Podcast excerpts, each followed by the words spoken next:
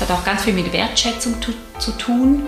Wertschätzung, gesehen zu werden für das, was man gut kann, was einem auch leicht fällt und da eine gemeinsame Sprache zu haben, um über Unterschiedlichkeiten, insbesondere wenn es auch mal knirscht oder es mal Konflikte gibt, das besprechbar zu machen.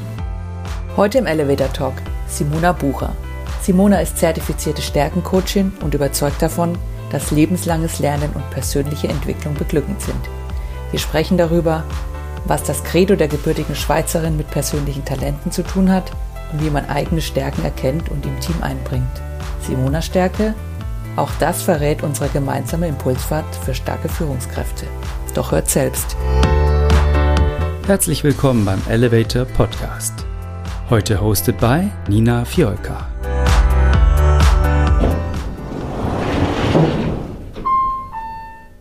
Grüezi Simona. Hallo Nina. Ich freue mich, dass wir heute zusammen einen Elevator fahren und über das Thema Talente und Stärken zusammen plaudern. Wir fahren schnurstracks zum Rooftop. War das in deiner Karriere auch immer so?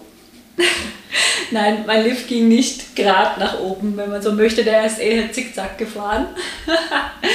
ähm, ich bin in meiner Karriere tatsächlich zwischendrin auch mal stark abgebogen. Ähm, zu dem Beruf, den ich heute mache. Und ich bin sehr froh, dass der Lift da horizontal gefahren ist. Du bist ja zertifizierte Stärkencoach.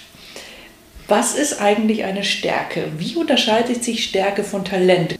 Man geht davon aus, dass jeder Mensch Talente in sich trägt. Sei es angeboren oder auch ein Stück weit sozialisiert. Jeder hat so seine natürlichen Talente, die in einem drin schlummern. Und es geht bei diesem Stärkenansatz oder das Thema Stärken, Stärken, was in vielem Munde ist, darum auch die Talente, die in einem schlummern, mit Skills, Kompetenzen, Motivation, aber auch ein Stück weit mit einem geeigneten Rahmen zu Stärke werden zu lassen.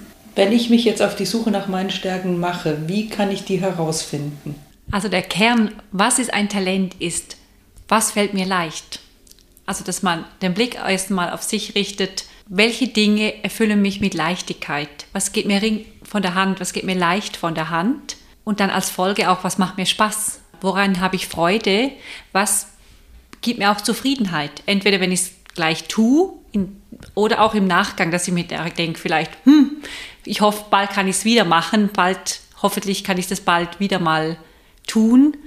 Ähm, weitere Erkennungsmerkmale so im Alltag ist auch nebst dieser Leichtigkeit diese Zufriedenheit, dieses auch was für Bedürfnisse bringt es mit sich. Ein weiteres Erkennungsmerkmal ist dieses Wow von außen.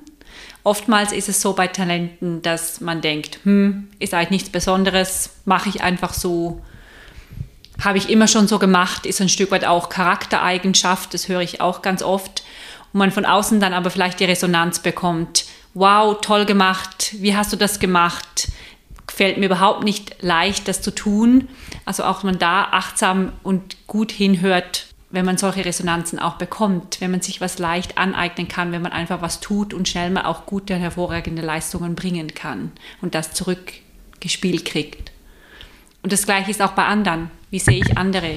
Wie kann ich meine eigene Stärkenbrille da aufsetzen, indem dass ich gut hinschaue, wann ist jemand im Flow? Wann fällt es jemand leicht, was zu tun? Wann bringt er oder sie unerwartet hervorragende Leistungen? Gibt es Instrumente, die es mir als Führungskraft erleichtern, die Stärken meiner Mitarbeiter herauszufinden? Gibt es Instrumente, wie ich als Mitarbeiter es herausfinden kann, wo meine Stärken liegen? So als Tool, wenn du so möchtest. Es gibt von Gallup ähm, den Clifton Strengths, ein online-basiertes Tool, in dem man anhand von 180 Fragen einen sogenannten Stärkenbericht bekommt. Das kann jeder auch individuell machen. Und diesem Stärkenbericht bekommt man sozusagen die Reihenfolge der individuellen Talente. Gallup definiert da so 34 Talente und die setzt er aufgrund von diesen Fragen auch in einer individuellen Reihenfolge. Ähm, und da kann man sozusagen den, den eigenen Stärkenbericht bekommen für eine erste Selbstreflexion, Impuls aus dem Nähkästchen geplaudert. Was ist deine stärkste Stärke? Gute Frage. Ähm, eins der Stärken heißt die Wissbegier und das ist meine Top-Stärke laut Gallup. Ähm, Wissbegier wird so definiert, auf Englisch heißt es schön Learner, also dieses lebenslange Lernen, Vorankommen, was mir auch entspricht, insofern, dass ich auch sehr neugierig bin, offen für neue Themen, auch immer wieder neue Themen suche und interessiert bin auf die Welt und die Menschen und ihre Geschichten. Ich habe den Gallup-Test jetzt mit meinen Mitarbeiterinnen, mit meinen Mitarbeitern gemacht. Ich bin Führungskraft. Wie gehen wir damit um? Wie besprechen wir die Ergebnisse? Da ist das Team ein Stück weit im Fokus. Und da geht es eigentlich im Kern darum, besprechbar machen von Unterschiedlichkeiten. Dass man da gemeinsam hinschaut, wer hat welche Talente, wer hat welche Stärken. Klar, gewisse Teams arbeiten schon lange und intensiv zusammen, kennen sich ein Stück weit gut, aber auch da ist meine Erfahrung, lernen sich immer wieder nochmal auf eine andere Art und Weise kennen. Es hat auch ganz viel mit Wertschätzung zu, zu tun. Wertschätzung, gesehen zu werden für das, was man gut kann, was einem auch leicht fällt und da eine gemeinsame Sprache zu haben, um über Unterschiedlichkeiten, insbesondere wenn es auch mal knirscht oder es mal Konflikte gibt, das besprechbar zu machen. Das heißt, ich sozusagen als Führungskraft sehe meine Mitarbeiter darüber besser, kann sie besser fördern in dem, was sie können. Wo kann ich an die Grenze stoßen? Also ich kann ja nicht Mitarbeiter A mit B einfach vertauschen, weil die Stärken gerade irgendwie komplett unterschiedlich sind. Ja, gute Frage. Ähm, und auch da geht es ein Stück weit weg auch von, was kann ich als Führungskraft tun, was können wir als Team tun. Auch durch diesen Ansatz lernt das Team die Führungskraft auch besser kennen. Wie tickt mein Chef, meine Chefin? Ähm, was braucht auch meine Chef, mein Chef, meine Chefin an der Stelle? Und dass man dann gemeinsam hinschaut, was haben wir als Team für Aufgaben zu bewältigen, was steht an, wie können wir uns auch nochmal intern neu aufstellen oder ein Stück auch anders aufstellen in unseren Rollen, Aufgaben, damit jeder auch in seinen Stärken sein kann. Also es ist eine gemeinsame Aufgabe, da hinzuschauen.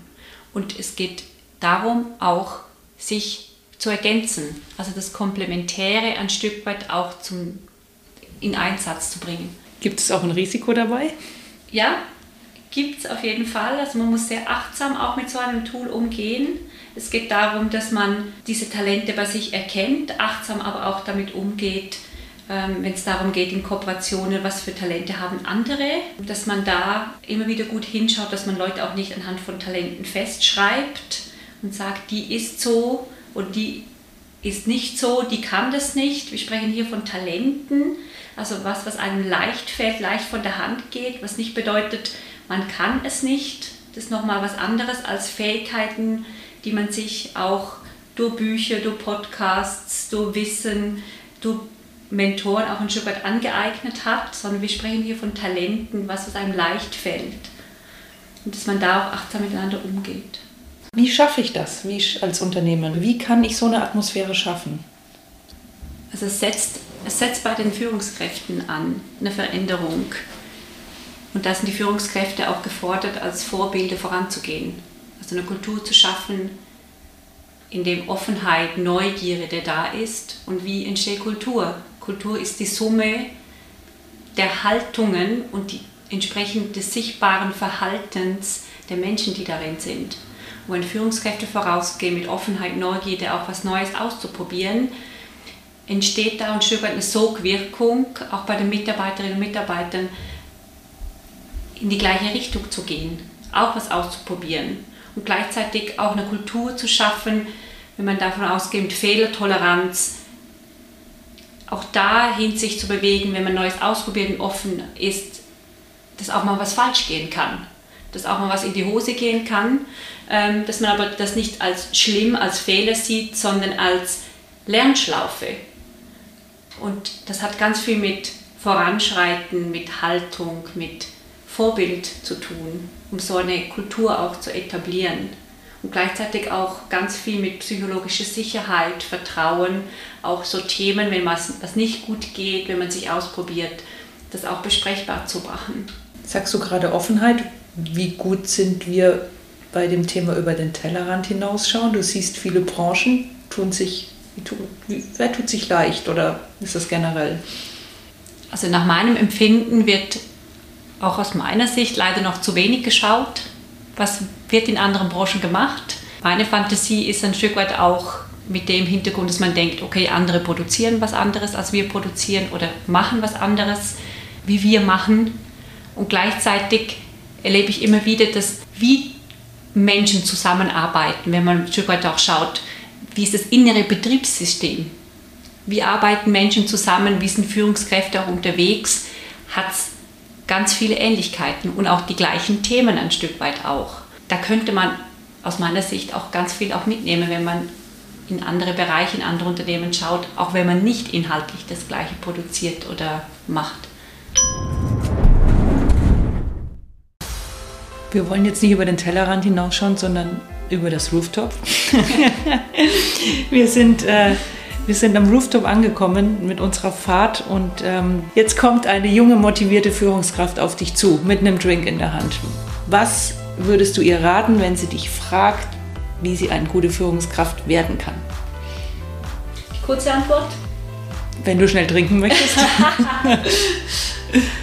Kurze Antwort vielleicht zuerst. Offenheit, Dialog, Neugierde, vielleicht ein Stück weit auch Demut.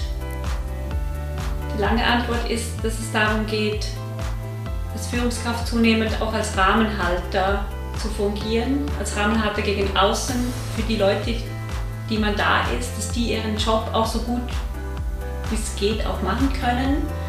Ähm, gleichzeitig auch zunehmend in der Rolle vom Mentor, Coach zu sein und dabei im ständigen offenen Dialog zu sein mit ihren Mitarbeitern und Mitarbeitern. Was brauchen sie? Was können wir gemeinsam auch voranbringen? Wo hakt es? Also Themen besprechbar zu machen. Vielen Dank für den offenen Dialog mit dir. Danke dir.